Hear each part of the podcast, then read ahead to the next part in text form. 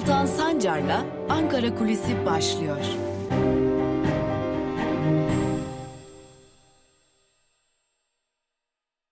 Merhabalar sevgili Özgürüz Radyo dinleyicileri ve Özgürüz Radyo'nun YouTube hesabının sevgili takipçileri. Özgürüz Radyo'da Ankara Kulisi programıyla hafta içi her gün olduğu gibi bugün de sizlerle birlikteyiz. Peki bugün neyi konuşacağız? Bugün Ankara Kulisi'ndeyiz ama aslında bugün aktaracaklarımız Diyarbakır'dan. Birkaç gündür Özgürüz Radyo olarak Diyarbakır'dayız ve e, malum uzunca bir süredir devam eden bir kampanya var. Bir yanda Vatan Partisi Doğu Perinçek, bir yanda Milliyetçi Hareket Partisi Devlet Bahçeli, bazen AKP'nin içerisindeki sesler, bazen gazeteciler ya daha doğrusu iktidara yakın medya organlarında faaliyet yürüten gazeteciler ya da kalem tutanlar diyelim e, Halkların Demokratik Partisi'nin kapatılması için bir çağrıda bulunuyorlar. 2016 yılından bu yana hatta 2015 yılından bu yana HDP üzerinde çok ciddi baskılar var. Çok ciddi bir şekilde HDP tırnak içerisine söyleyecek olursak kıskaca alınmış durumda. Ve 2016'da Halkların Demokratik Partisi'ne yönelik, eş başkanlarına yönelik ve milletvekillerine yönelik e, önce dokunulmazlıkları kaldırılmış ardından da polis operasyonlarıyla gözaltına alınmışlardı. Aradan 5 yıl geçmek üzere ve bu 5 yılda Türkiye'de siyasette çok şey değişti. Yeni partiler siyaset hayatına girdiler. Ee, daha bambaşka gelişmeler oldu ve e, Cumhur İttifakı oy kaybetmeye başladı. Ama bir yandan da Türkiye'nin yönetim sistemi değişti, rejim değişti. Tüm bu tartışmalar devam ediyor. Türkiye 2023'e belki de diyelim eğer seçim zamanında olursa bu seçime hazırlanıyor. Lakin bunların karşısında da bir çağrı var. HDP kapatılsın. Hiç değilse HDP kapatılmıyorsa dahi hiç değilse şu HDP'liler tutuklansın tırnak içerisinde söylüyoruz tabi bunu. Şu HDP'liler tutuklansın kampanyası var. E tabi bir yandan da Türkiye Büyük Millet Meclisi'ne HDP'lilere ilişkin fezlekeler gönderiliyor. Cumhurbaşkanı Erdoğan eller kalkar iner diyor. Milliyetçi Hareket Partisi biz, biz bu fezlekelere evet oyunu veririz diyor. Ee, İyi Parti ise biz bu tuzağa düşmeyiz noktasında CHP'de yargı bağımsız değilken neyin dokunulmazlıklarından bahsediyorsunuz diyerek yine hayır oy vereceklerini açık bir şekilde ilan ediyor. Ankara'da tartışmalar bunlar. Peki HDP'nin her her seçimde yüksek oy oranıyla büyük bir başarı elde ettiği Diyarbakır'da Diyarbakırlılar tüm bu tartışmalara nasıl bakıyorlar? Ee, tabii ki HDP'nin tartışıl kapatılması tartışmalarını e, aslında geçmişi hatırlatarak değerlendiriyor Diyarbakırlılar. Örneğin bir yurttaş şunu söylüyor, e, esnaf ki Diyarbakır'da artık çok ciddi bir şekilde ekonomik durgunluk insanların canını yakmış durumda. Hem pandemiden kaynaklı ekonomik durgunluk ve buna ek olarak bir de zaten Türkiye'nin içerisinde bulunduğu koşullardan kaynaklı ekonomik durgunluk ve bir de Diyarbakır özelinde ya da Diyarbakır ve çevre iller özelinde yürütülen politikalardan kaynaklı çok ciddi bir durgunluk var ve artık Diyarbakırlılar biz zaten e, demokrasi anlamında nefes alamıyorduk, özgürlükler anlamında nefes alamıyorduk. Buna bir de ekonomik durgunluk eklendi ve artık hiç nefes alamıyoruz. Şimdi bu yetmezmiş gibi oy verdiğimiz partiyi kapatacaklarını ya da oy verdiğimiz milletvekillerini tutuklayacaklarını söylüyorlar. Ve şunu hatırlatıyorlar. Bunu söyleyenler 2016 yılında da 2019 yılında da HDP'li belediyelere kayyum atadılar. Ne değişti? Yani siz bununla bir şey mi elde ettiniz ya da 2016 yılında Selahattin Demirtaş'ı tutukladığınızda ne değişti, ne elde ettiniz diye soruyor. Ve bir esnaf şunu söylüyor. Biz her ne kadar ekonomik kriz içerisinde olursak olalım ve bizi boğazımıza kadar da baskıya da boğsalar biz durduğumuz noktadan geri adım atmayacağız ve HDP ile olan ilişkimizi de HDP'ye oy vermeyi de sürdüreceğiz diyor. Ama gençler arasında çok başka bir tartışma var Diyarbakır'da. Gençler artık siyasetin Türkiye'de bir anlamının kalmadığını düşünüyorlar. İşte Diyarbakırlılarla özellikle de gençlerden bunu duymak sanırız en fazla Ahmet Türk'ün sözlerini akıllara getirecektir. Biz bunu konuşabileceğiniz, biz bu sorunları konuşabileceğiniz son nesiliz. Çünkü Diyarbakır'da gençler ağırlıklı olarak malum Diyarbakır'daki gençlerin çok büyük bir bölümü zaten politik insanlardan oluşuyor ve gençlerin çok ciddi bir bölümü artık bırakın siyasetle Türkiye ile ilişkilerini koparmak üzereler. Belki de Türkiye'de en çok artık ben bu ülkeden gitmek istiyorum sözünü duyacağımız şehirlerin başında Diyarbakır geliyor. Evet ve bir de bunun üzerine tuz biber ekilmiş gibi oy verdikleri, gençlerin oy verdikleri, gençlerin kendilerini ait hissettikleri HDP'ye ilişkin tartışmalar var ve gençler HDP kapatılır mı kapatılmaz mı sorusuna aslında artık bizi bunlar ilgilendirmiyor. Çünkü bizler bu ülkede HDP kapatılsın ya da açık olsun, HDP'liler seçilsin ya da seçilmesin, biz belediye başkanı seçelim ya da seçmeyelim. Bize saygı gösterilmediğini görmüş durumdayız. Burada artık mesele bizim için HDP'nin kapatılması ya da kapatılmaması değil. Burada bizlere saygısızlık yapılıyor ve bu saygısızlık bir devlet politikası haline gelmiş durumda. Bu nedenle biz ülkeden tamamen umudumuzu kestik diyorlar. Belki siyasetin çözüm olabileceği şeyler işte burada Diyarbakır'da HDP'nin kapatılması tartışmasıyla beraber artık saygısızlık olarak adlandırılıyor ve ülkeler e, daha doğrusu gençler ülkeyle olan ilişkilerini temelli kesmiş durumdalar. Esnaf gelecekle olan ilişkilerini kesmiş durumda. Gençler ülkeyle olan ilişkilerini kesmiş durumda.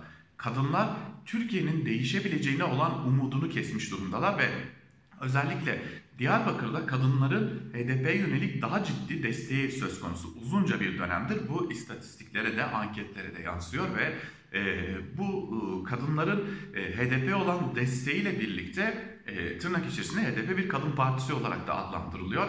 E, konuştuğumuz kadınların çok ciddi bir bölümü ki aralarında çalışanlar da var, çalışmayanlar da var.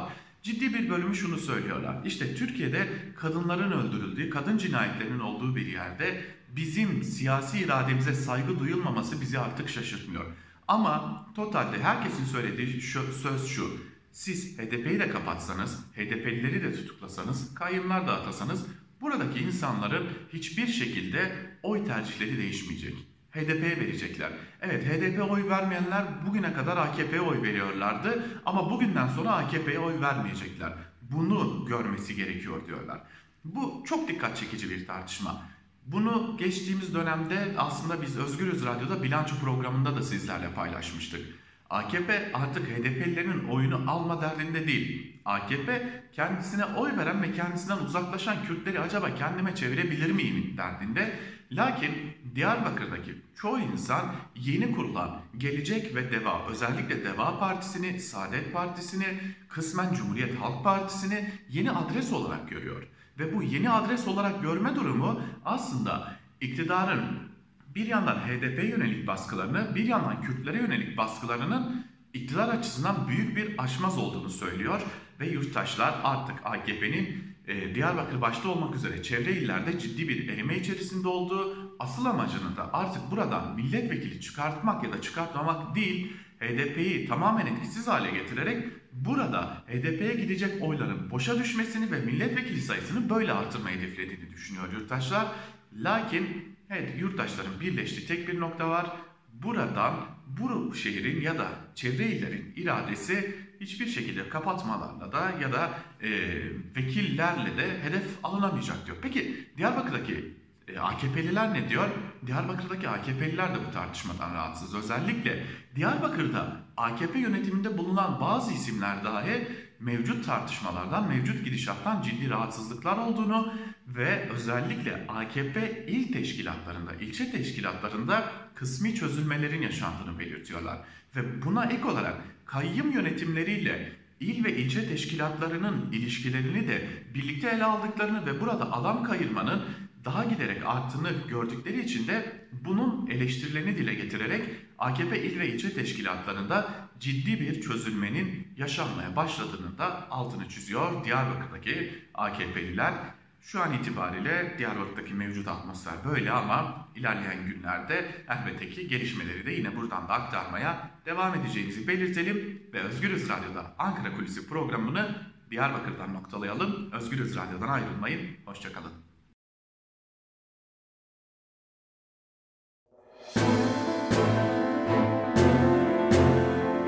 Altan Sancar'la Türkiye basınında bugün başlıyor.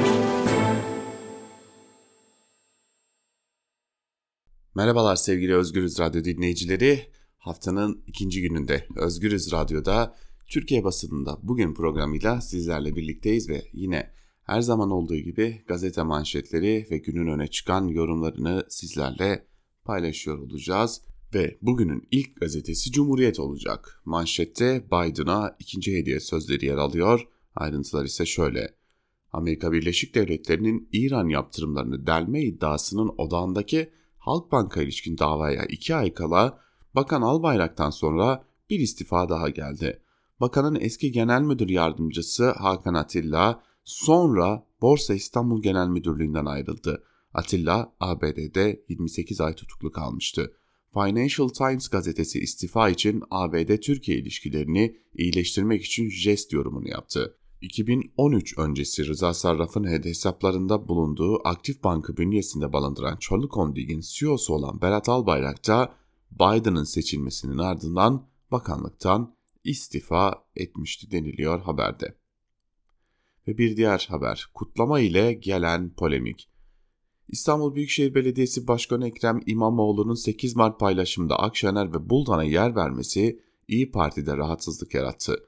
İyi Partililer HDP'liler ile Akşener'in isimlerinin birlikte zikredilmesini doğru bulmuyoruz dedi. Akşener herkes kendi görüşünü dile getirdi. Hürriyetçilik ilkesi içinde değerlendirilmesi gereken iki bakış açısı. İmamoğlu'nun attığı tweet'i arkadaşlarımız büyük bir çoğunluğu beğenmedi yorumunu yaptı. İstanbul Büyükşehir Belediyesi'nin fidan dikme törenine katılan Buldan eleştiriler yersiz, birlikteliğe ihtiyacımız var dedi. İmamoğlu eleştirilere içi iyi duygularla dolu mesajın arkasında kimse bir şey aramasın yanıtını verdi denilmiş haberde. Yani gerçekten de bir şey aramanın ne alemi var diye de sormak gerekiyor. Erdoğan Mine Söğüt'ü hedef aldı başlıklı bir haberi de aktarmak istiyorum. Cumhurbaşkanı Erdoğan 8 Mart Dünya Emekçi Kadınlar Günü'nde baba evini derhal terk edin kızlar başlıklı yazısında erkek egemen politikaların saltanatı bitirme çağrısı yapan yazarımız Mine Söğüt'ü hedef aldı. Çocukların aileye karşı kışkırtıldığını iddia eden Erdoğan, böyle ahlaksızlık olur mu? Bu zihniyet bir ruh hastalığının işaretidir demiş. Valla asıl e, ki biz e, kadın cinayetlerini ya da herhangi bir şeyi ruh, ruh hastalığı olarak adlandırmıyoruz ama herhalde asıl e, ruh hastalığı denilebilecek şey e, bugün bu ortamda bu ülkede hala ama hala erkek egemen politikaları savunabilmektir. Ve devam edelim bir diğer gazeteyle. İsyanımız özgürlük için manşetiyle çıkan Yeni Yaşam gazetesinden ayrıntıları aktaralım. Kadınlara ve kadınların kazanımlarına yönelik saldırıların arttığı bir dönemde kadınlar taleplerini ve isyanını meydanlarda haykırdı. Türkiye'nin ve bölgenin birçok yerinden alanlara çıkan kadınlar susmuyoruz, korkmuyoruz, itaat etmiyoruz sloganıyla yürüyerek kendilerine ve kazanımlarına yönelik saldırılara sessiz kalmayacaklarını ve bundan sonra isyanı daha da büyütecekleri mesajını verdi deniliyor bir haberde. Yine 8 Mart'a ilişkin bir diğer haber İstanbul'da 8 Mart Hatıra Ormanı başlıklı. İstanbul Büyükşehir Belediyesi tarafından Büyükçekmece'de 8 Mart Dünya Kadınlar Günü Hatıra Ormanı açıldı. Açılışa İstanbul Büyükşehir Belediye Başkanı Ekrem İmamoğlu, HDP eş başkanı Pervin Buldan ile HDP'li ve CHP'li milletvekilleri katıldı. Açılışta konuşan Dilek İmamoğlu, İstanbul Sözleşmesi'ne vurgu yaptı denilmiş haberde. Kıymetli bir bir araya geliş demekten e, kaçırmamak gerekiyor. Gerçekten kıymetli bir bir araya geliş ve kıymetli bir görüntü. Keşke Meral Akşener de orada olsaydı. Geçelim Evrensel Gazetesi'ne. Manşette iş yerlerinden sokaklara kadınlar her yerde sözleri yer alıyor ve şunlar kaydediliyor. 8 Mart Dünya Emekçi Kadınlar Günü'nde kadınlar yurdun dört bir yanında iş yerlerinde, fabrikalarda, sokaklarda, meydanlarda eylemler yaptı. İşten atmalara, güvencesiz çalışmaya, şiddete, geleceksizliğe, kadın cinayetlerine, her türden gericiliğe karşı ses yükseltti. 8 Mart dolayısıyla kadınlar İstanbul, Ankara, İzmir, Adana gibi büyük şehirler başta olmak üzere pek çok kente eylemler, yürüyüşler düzenledi. Kadınlar pandemiyle artan iş yüküne ve geleceksizliğe karşı birbirimizden güç almak için emeğimiz, bedenimiz, kimliğimiz, hayatımız bizimdir diyerek taleplerini ifade etti. Mücadeleyi yükseltme çağrısı yaptı. İstanbul ve İzmir'deki yürüyüşte katılım kitlesel oldu deniliyor Evrensel Gazetesi'nin manşetinde. Hemen Evrensel Gazetesi'nin birinci sayfasında üzücü bir haberi aktarmak gerekecek. Usta oyuncu Rasim Öztekin'i kaybettik. Tiyatro ve sinema sanatçısı Rasim Öztekin 62 yaşında hayatını kaybetti.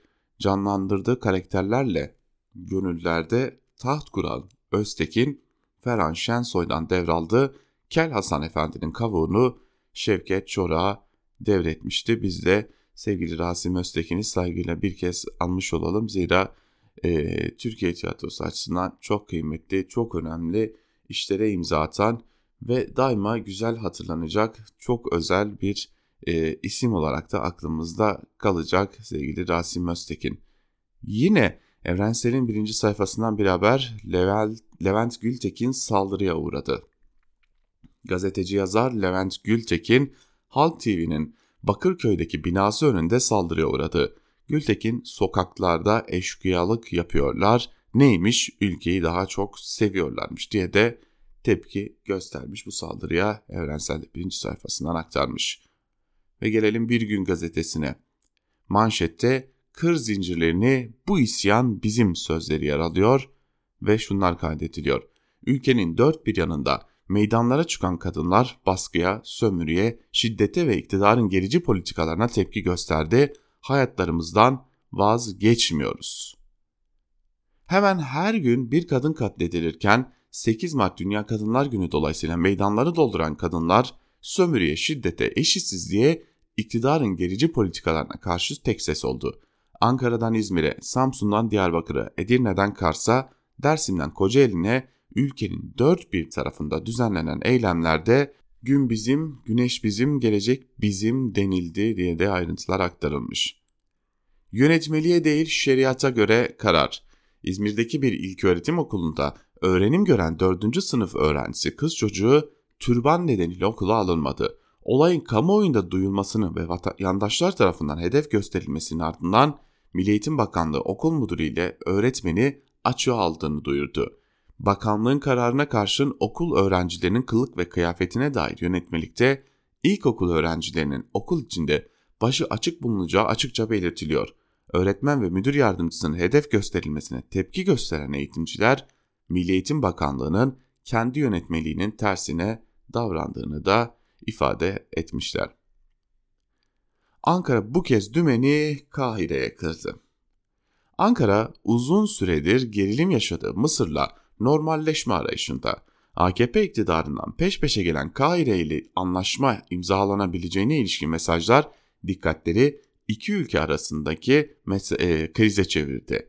Son olarak Cumhurbaşkanlığı Sözcüsü İbrahim Kalın çok yapıcı ivme yakaladık, ilişkiler daha da ilerleyecek vurgusu yaptı. Ankara'dan peş peşe gelen yeni sayfa açma mesajlarını değerlendiren uzmanlar Mısır hamlesinin bölgede yalnız kalan Ankara için geç kalınmış bir adım olduğunu belirtiyor. Doçent Doktor Ali Faik Demir, Doğu Akdeniz'deki gerginliklerin çözümü açısından denge politikanın izlenmesi çok önemli derken Doçent Doktor Salih Balıkçı ise Mısır'la kavgalı olmak Orta Doğu ülkesi için çok anlamsız yorumunu yapıyor denilmiş.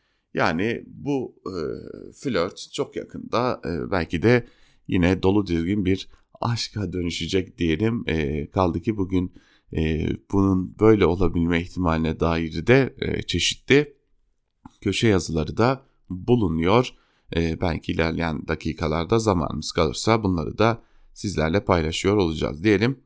Ve gelelim Sözcü gazetesine. Sözcü gazetesinin bugünkü manşetinde ortalığı karıştıran 8 Mart mesajı sözleri yer alıyor e, ve e, ayrıntılarda şunlar kaydediliyor. Millet İttifakı'nda söz düellosu yaşandı. İstanbul Büyükşehir Belediyesi Başkanı Ekrem İmamoğlu'nun mesajında İyi Parti lideri Akşener ile HDP eş başkanı Pervin Buldan'ın ismini yan yana kullanması polemik konusu oldu. Ekrem İmamoğlu 8 Mart Dünya Kadınlar Günü mesajında İyi Parti Genel Başkanı Meral Akşener ve HDP eş başkanı Pervin Buldan'ın nezdinde tüm kadın siyasetçilerin ve kadın mevkidaşlarımın gününü kutluyorum dedi. Bu tweet olay oldu. İyi Partili, İyi Partili Yavuz Ağar Alioğlu HDP ve siyasilerinin isimlerinin Meral Akşener'in ismiyle zikredilmesini doğru bulmuyorum diye karşı mesaj attı. Meral Akşener ise hürriyetçilik ilkesi çerçevesinde değerlendirilmesi gereken iki bakış açısı demiş. Ee, en azından e, Meral Akşener e, için parti içerisindeki e, Yavuz Ağar Alioğlu gibi isimleri dengede tutma gibi bir çaba gidiyor. Bu bile önemli. E, bunu bile kıymetli görmek gerekiyor. Lakin e, tabii yan yana zikredilmez. Yani niye zikredilemiyor ben bunu anlayabilmiş değilim. Gazeteciye linç girişimi başlıklı bir haber de yine Sözcü gazetesinde TV yorumcusu Levent Gültekin İstanbul Bakırköy'de tekmeli ve yumruklu saldırıya uğradı. Vücuduna ağır darbeler alan Gültekin olayı şöyle anlattı. Program için TV binasına yürüyordum. 25 kişi sokağın dört bir köşesinden aynı anda saldırdı. O anda vurmaya başladılar. Ne olduğunu anlamadım. Ben kimseye hakaret etmedim, küfür etmedim. Son zamanlarda sürekli tehdit alıyordum.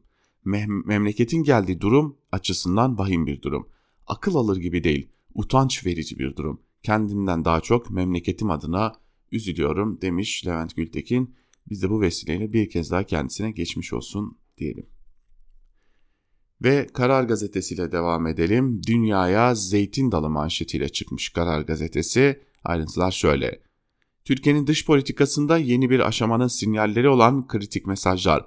Biden sonrası Erdoğan'dan batıya yönelik pozitif gündem çıkışlarını Ankara kapsamını genişleterek sürdürüyor. Cumhurbaşkanlığı Sözcüsü Kalın 3 merkeze yeni sayfa çağrısı yaptı. 1. ABD ile sorunları yapıcı diyalogla aşarız. 2. AB ile ilişkilerin ilerlemesini istiyoruz. 3. Mısır'la işbirliğini açığız. Körfez ülkeleriyle de çözülemeyecek sorunumuz yok denilmiş. E tabi e, hem bir yandan ekonomik kriz hem bir yandan içe kapanma hem bir yandan iyice yalnızlaşma derken dümeni oraya kırdınız ama e, bunun da bir takım bedelleri olacak. Mesela S-400'ler gibi. Mesela belki de Osman Kavala, Selahattin Demirtaş gibi siyasi tutukların e, salınması gibi bir takım bedelleri olacak. İşte tam da işler burada değişiyor. Bu bedelleri göze alabilme ve alamama noktasında iktidar açısından. Ve bir diğer haber. Kades'te Kürtçe yok başlıklı Emniyet Genel Müdürlüğü Kadın Acil Destek uygulamasında dil desteğinin 6'ya çıktığını duyurdu ancak şiddete uğrayan kadınların yardım talebi için kurulan sistemde Fransızca ve Farsça olmasına rağmen Kürtçe'ye yer verilmemesi tepki çekti. Milyonların ana dilinin yok sayıldığına dikkat çeken sosyal medya kullanıcıları Kürtçeden başka bir dil bilmeyen kadınlar ölsün mü paylaşımları yaptı. Bir diğer haber ise afişte Kürtçe var şeklinde emniyetin dil seçeneğinde Kürtçe'ye yer verilmezken AKP'li belediyelerde İngilizce olarak yer alan Love Erdoğan pankartı Diyarbakır'da Kürtçe olarak kullanıldı. Diyarbakır Kalesi'nin burcuna asılan pankart Kürtçe Erdoğan propagandası serbest eleştirilerine yol açtı denilmiş. Elbette ki serbest. Yeter ki e, Erdoğan'ı Kürtçe övün o zaman her şey serbest. Ve gelelim iktidarın gazetelerine. Sabah gazetesiyle başlayalım. Manşette kadın istihdamında Cumhuriyet rekoru sözleri yer alıyor ve şunlar kaydediliyor. Başkan Erdoğan kamuda çalışan kadın oranının %40'lar gibi Cumhuriyet tarihinin en yüksek seviyesine gelmesi mücadelemizin eseridir diye bir konuşma yapmış. Kadın kocasının ya da babasının malı değildir. İşte Samsun'daki hadise demiş. Ama bakın Cumhurbaşkanı Erdoğan yine bu konuşmada tabi burada nedense yer almıyor ama kadının esas rolü anneliktir gibi bir cümle kuruyor ve kadına yine bir rol biçiyor. Bu arada kadın cinayetlerinde Cumhuriyet rekoru da AKP dönemine denk gelmiş durumda ne yazık ki onu da bir de hatırlatmış olalım. Ve gelelim bir diğer gazeteye Hürriyet'e. Manşette ölüm kuryesi Merve'yi taşıdı sözlerine yer verilmiş. Ayrıntılar şöyle. 8 Mart Dünya Kadınlar Günü'nde Türkiye'ye yeni bir kadın cesediyle karşı karşıya kaldı.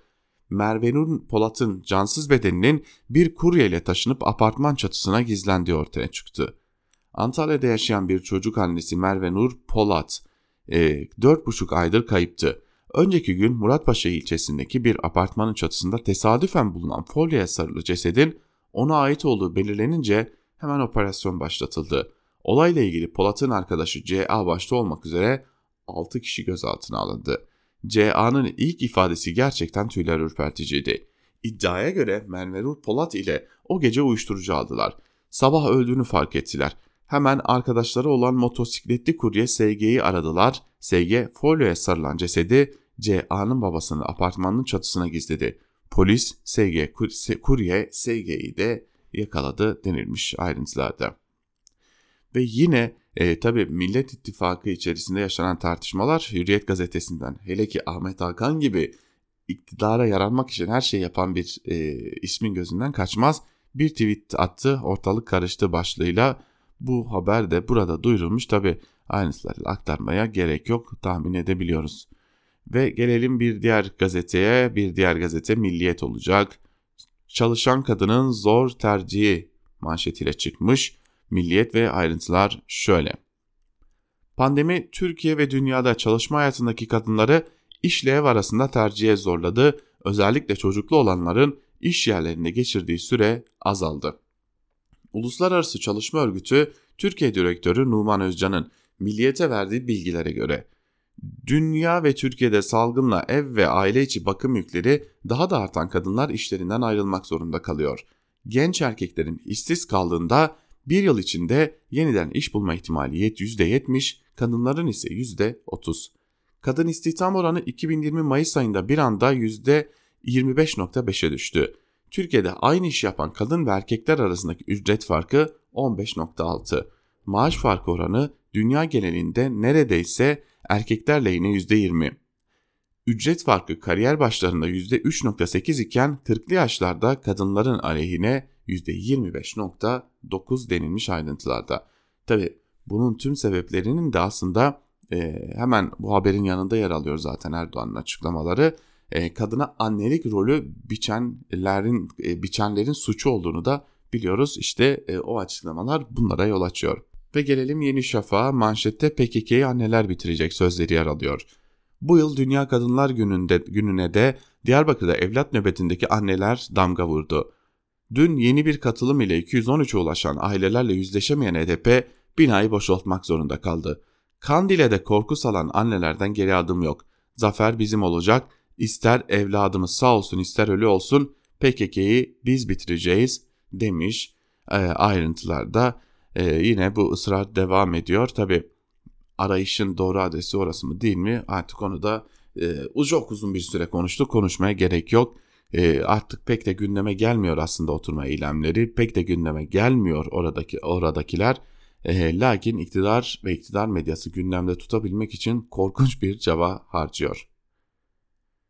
Ve son olarak Akit'e bakalım. Can, cani ve feminaziyi o sözleşme besliyor diye ayrıntılar aktarılmış. İstanbul Sözleşmesi'ne e, bir biçimde e, atıfta bulunmuş. Tabii ki bu nefret dolu manşeti aktarmayacağız ama bakın Akit'in ne kadar çirkin, ne kadar terbiyesiz olduğunu gösteren bir e, haber başlığı sadece. Malum az önce aktardık. İstanbul Büyükşehir Belediyesi Başkanı İmamoğlu ve e, HDP eş genel başkanı Pervin Buldan, CHP İstanbul İl Başkanı Canan Kaftancıoğlu beraber bir fidan dikme törenine katılıyorlar. E, ve o fidan dikme törenini Akit, Kirli İttifak'ın fidanı başlığıyla duyuruyor. Tabi e, burada başka bir e, çirkinliğe atıf var.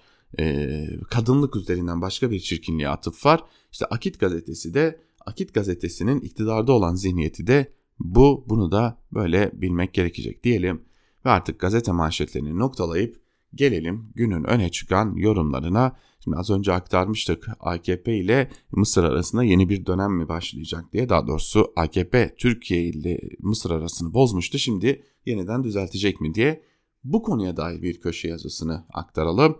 Ee, bir gün gazetesinden İbrahim Varlı'nın yazısı AKP'nin Sisi flörtü aşka dönüşür mü diye soruyor ve yazısının bir bölümünde şunları kaydediyor. İkili ilişkilerin yumuşayabileceğine ilişkin ilk sinyaller geçen sonbaharda bizzat Erdoğan'ın kendisinden gelmişti. Erdoğan 18 Eylül'de Türkiye ile Mısır istihbarat servisleri arasında görüşmelerin devam ettirilmemesi için e, hiçbir engel olmadığını açıklamıştı. Normalleşme adımlarını sağlayan gelişme Mısır'ın 18 Şubat'ta Doğu Akdeniz'de hidrokarbon çalışmaları için çıktığı ihalenin 18. sahasında Türkiye'nin kıta sahanlığını göz, gözeterek çizdiği sınır var. İhaleden günler sonra haberdar olan Ankara bu durumu memnuniyetle karşıladı. Ve 3 Mart'ta Dışişleri Bakanı Mevlüt Çavuşoğlu Mısır'la anlaşma imzalayabiliriz dedi. 6 Mart'ta Savunma Bakanı Hulusi Akar önümüzdeki günlerde farklı gelişmeler olabilir dedi.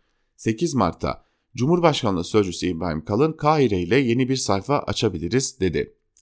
Ankara'dan yapılan Mısır açıklamaları tesadüfi değil. Doğu Akdeniz'deki çok aktörlü enerji paylaşım savaşında tek başına kalan Türkiye'nin Kahire açılımının birkaç nedeni var. 1. Doğu Akdeniz'de müttefik arayışı.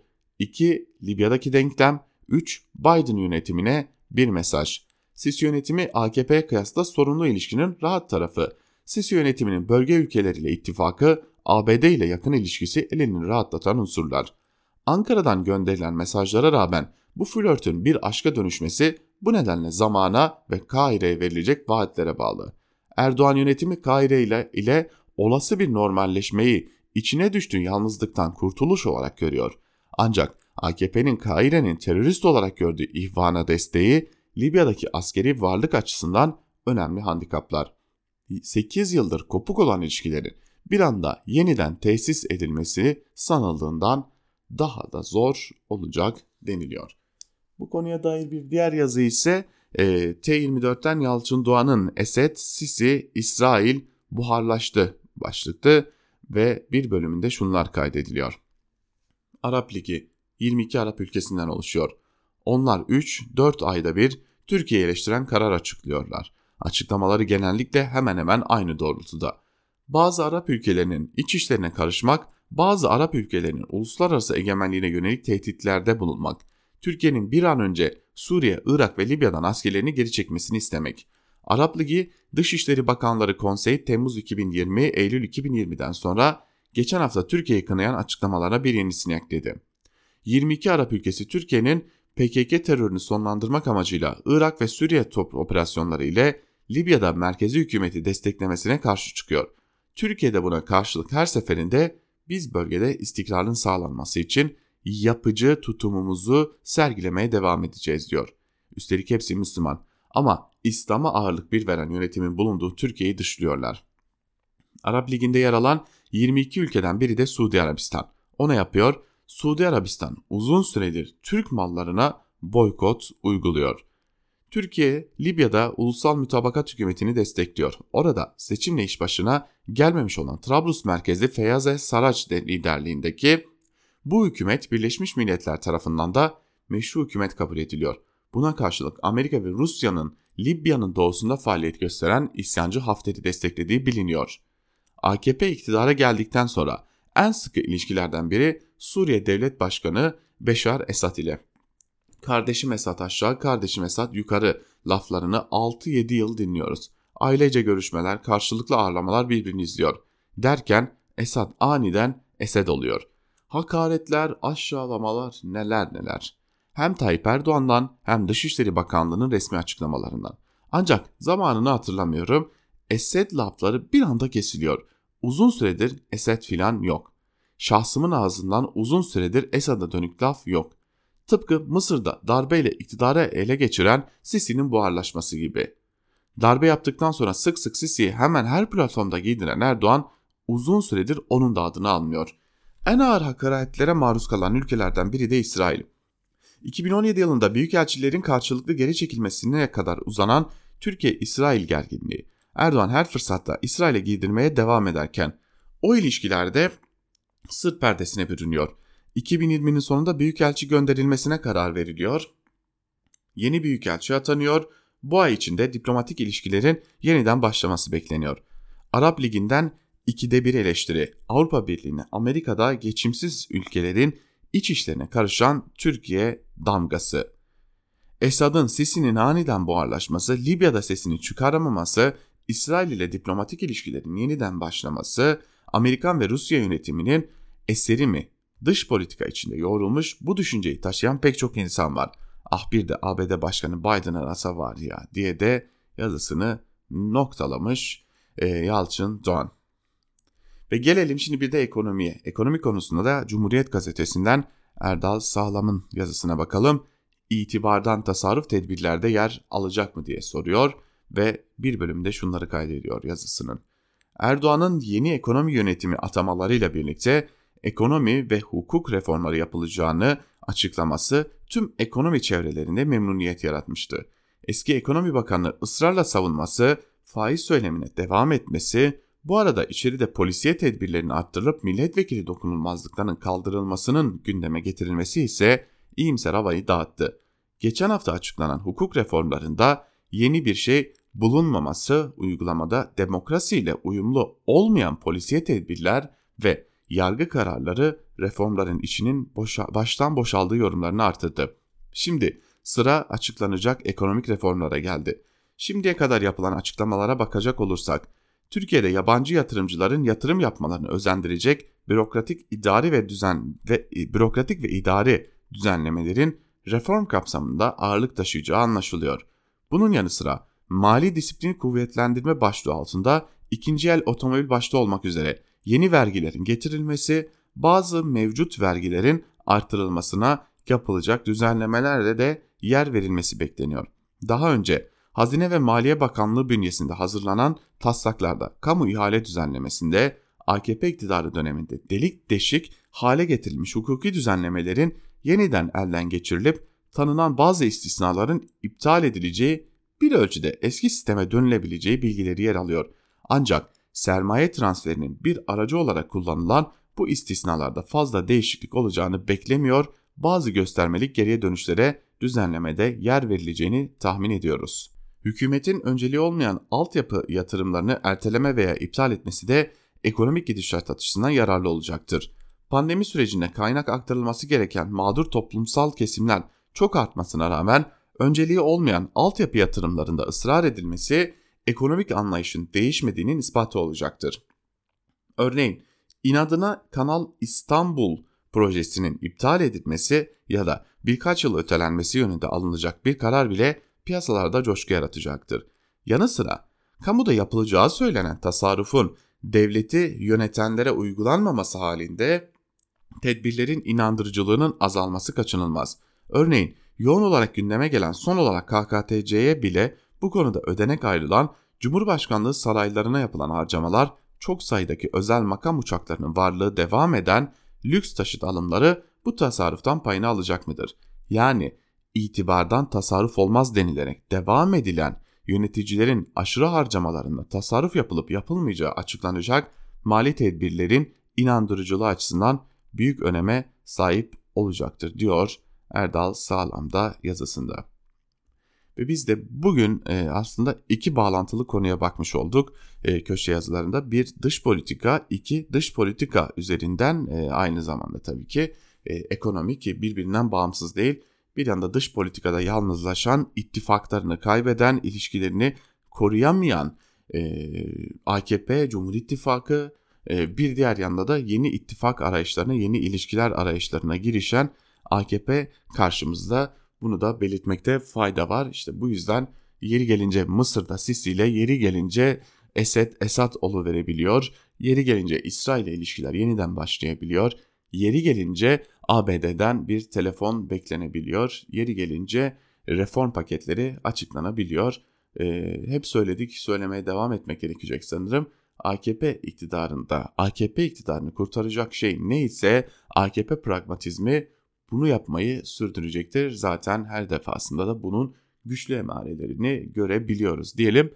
Ve artık yavaş yavaş biz de Türkiye basınında bugün programını noktalamış olalım.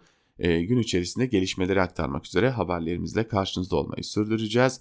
E, tabii gün içerisinde yine Özgürüz Radyo'da Can Dündar özgür yorumuyla sizlerle olmayı da sürdürecek. Bunu da aktarmış olalım ve e, artık bugünlük de programımızı noktalayalım. Yarın yine Özgürüz Radyo'da aynı saatte görüşebilmek umuduyla kaçıranlar için programımız Spotify'da Türkiye basınında bugün ve Ankara kulisi olarak yayınlanacak. Bunu da hatırlatalım. Hoşçakalın diyelim.